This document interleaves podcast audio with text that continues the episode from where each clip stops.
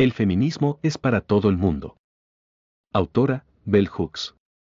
Traductoras, Beatriz Esteban Agustí, Lina Tatiana Lozano Ruiz, Mayra Sofía Moreno, Mayra Puertas Romo, Sara Vega González. Editorial, Traficantes de Sueños. Derechos de autor de la editorial Traficantes de Sueños. Licencia Creative Commons. Atribución no comercial sin derivadas 3.0 España. Este libro sonoro es producido por Comuneras bajo la misma licencia Creative Commons. El feminismo es para todo el mundo. Índice.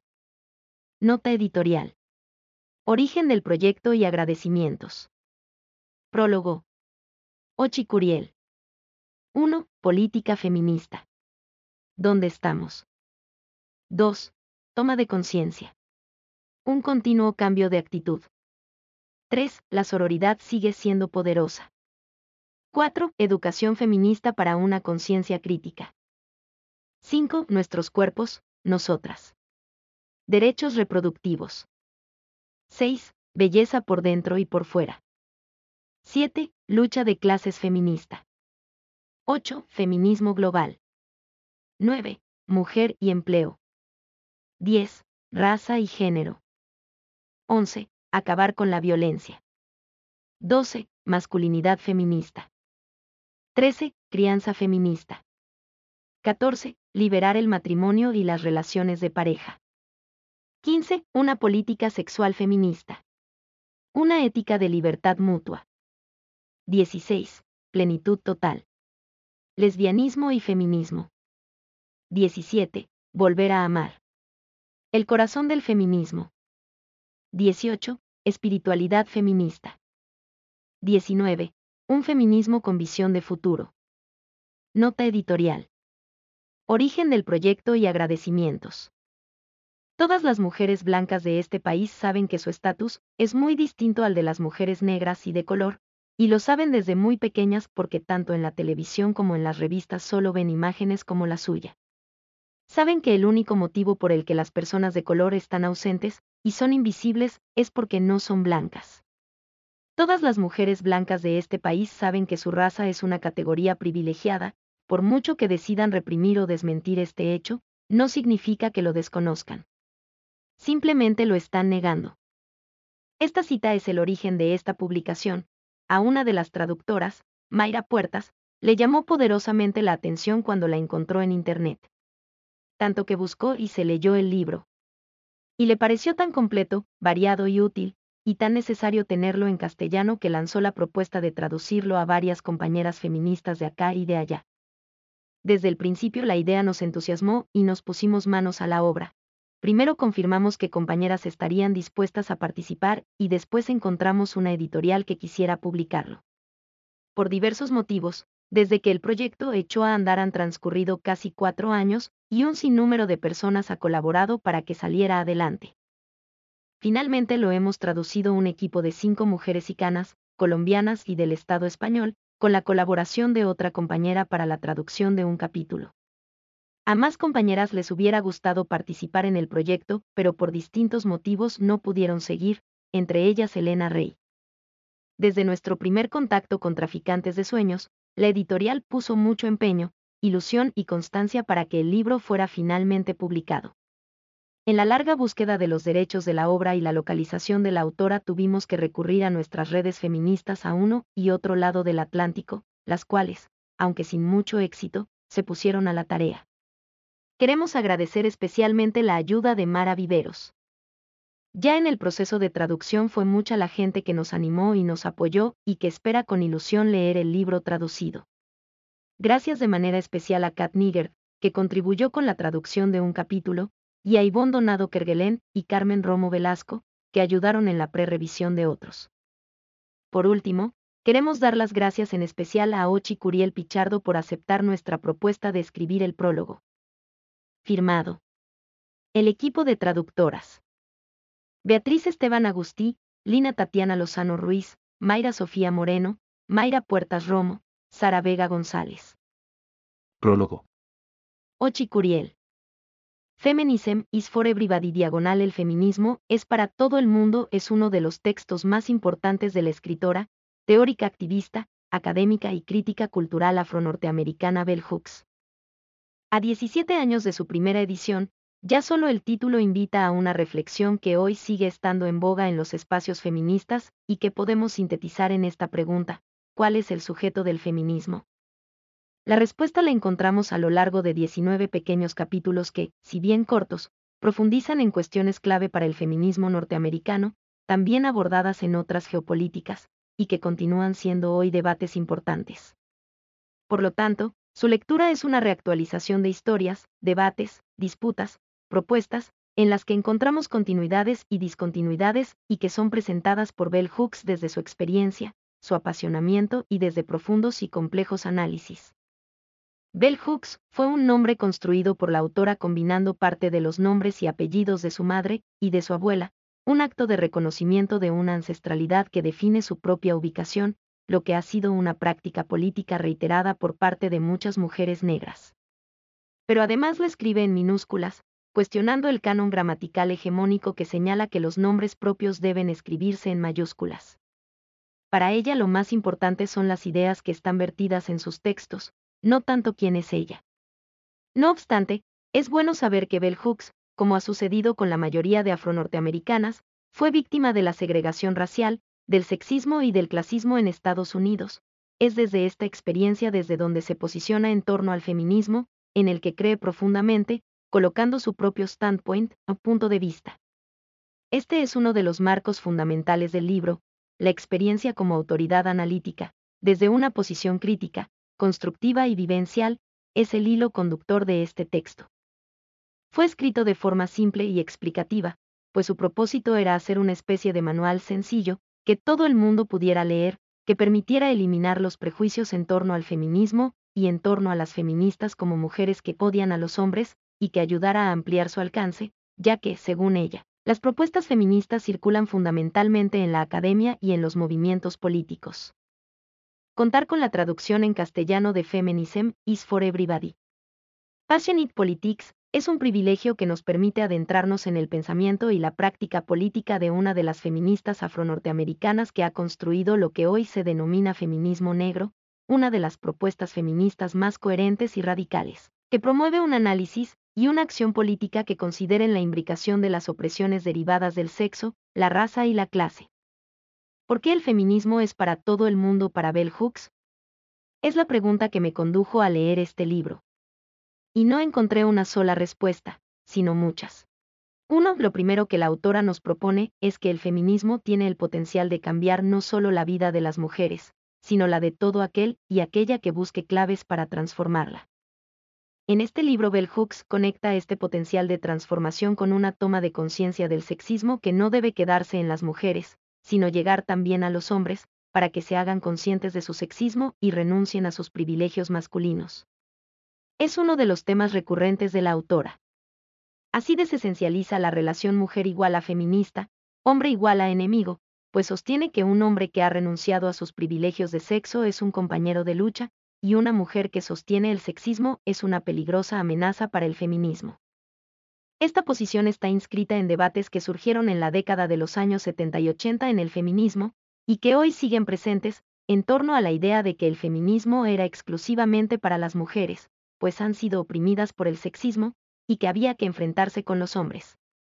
Hooks problematiza esta relación analizando cómo los hombres no son el problema principal si bien asume críticamente sus privilegios en el sistema patriarcal y cómo reproducen el sexismo, propone una teorización más compleja que coloque el problema en el patriarcado, el sexismo y la dominación masculina, que incluya el hecho de que muchas mujeres también reproducen esta dominación, y que ponga en el centro que para lograr erradicar este sistema es importante asumir la toma de conciencia crítica.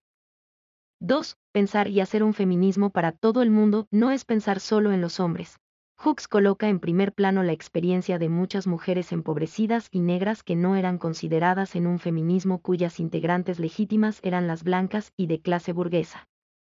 Es desde allí desde donde introduce interesantes análisis en torno a la raza y a la clase.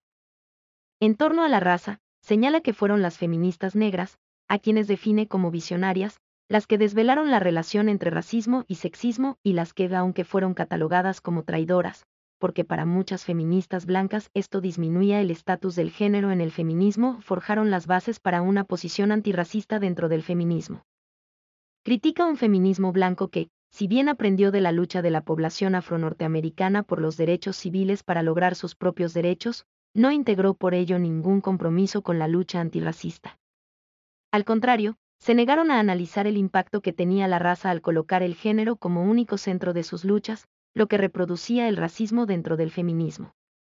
La experiencia de las mujeres negras, la mayoría en situación de precariedad material, era borrada de los análisis y luchas feministas.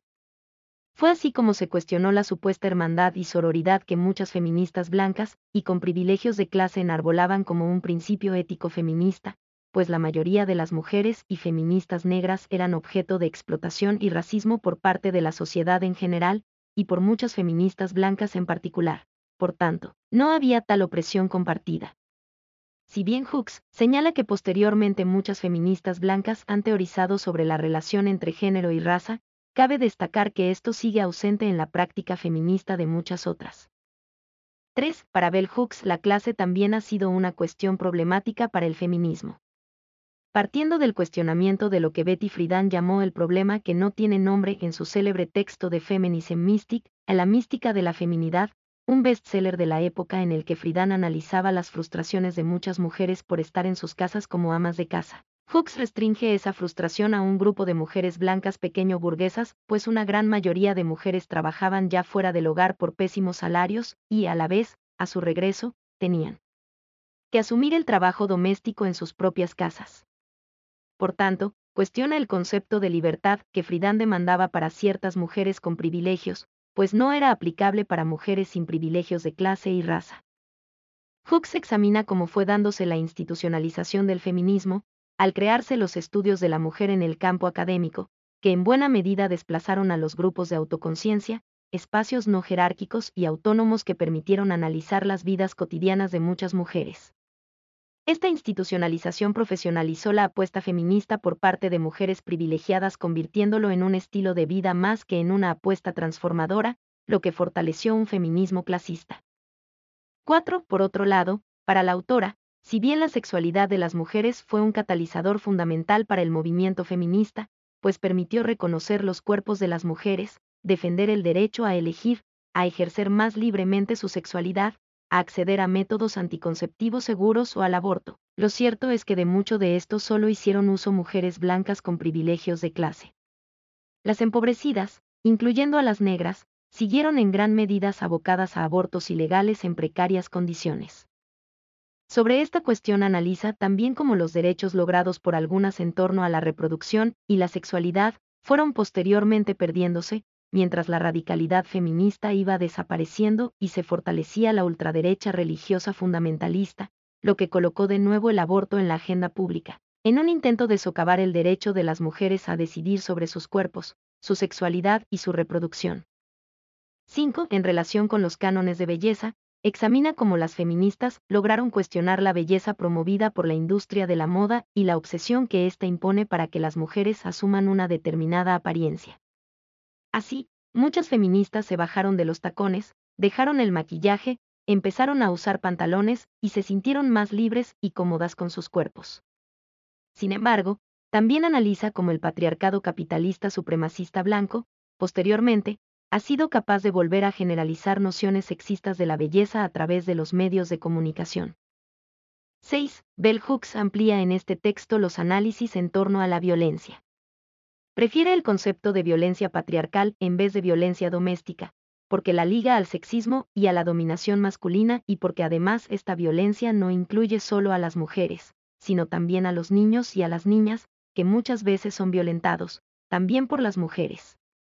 Ante esto propone una crianza feminista como vía para evitar la violencia hacia las mujeres, hacia niños y niñas, pero también para generar procesos de socialización que eviten la reproducción de la violencia a nivel general.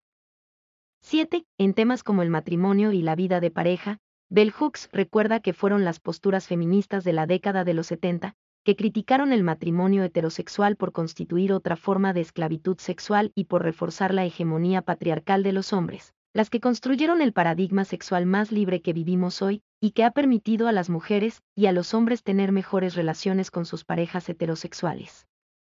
8. A partir de un sugerente título, Bell Hooks analiza la relación entre lesbianismo y feminismo. Lo denomina plenitud total.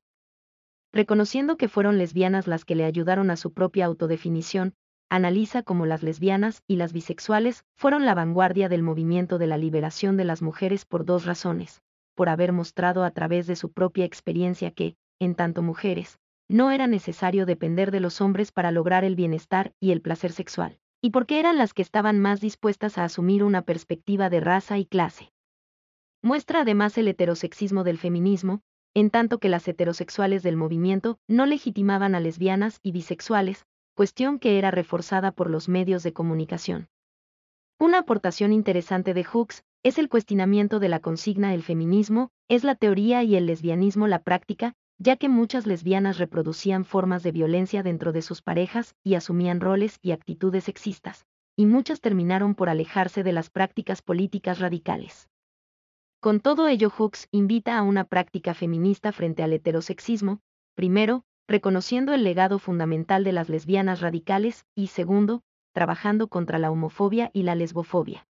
Con todos estos temas, lo que nos propone Bell Hooks en este libro es un feminismo visionario y radical que debe analizar las experiencias personales desde la posición de cada uno, desde nuestros lugares de sexo, raza y clase para que entendamos con claridad nuestro lugar dentro del patriarcado capitalista supremacista blanco. Un feminismo que debe recuperar los aportes de muchas feministas que no se quedaron en una política reformista, sino que apostaron por la transformación de la vida. Feminismo que debe reconocer la importancia de otra espiritualidad lejos del sexismo, del racismo, del fundamentalismo, y que contenga ideas de justicia y liberación. Un feminismo que debe cuestionar las nociones de amor que se basan en la dominación y la coerción, un feminismo que luche contra todas las formas de violencia y que debe invitar a sumarse a todo el mundo. Has leído el índice, la nota editorial y el prólogo del libro, El feminismo es para todo el mundo, de Bell Hooks, editado por Traficantes de Sueños. Producción del libro sonoro por Comuneras. En el próximo podcast lee el primer capítulo. Suscríbete a este canal y haz parte de la producción de libros sonoros y abiertos que dejan ver e imaginar mundos posibles.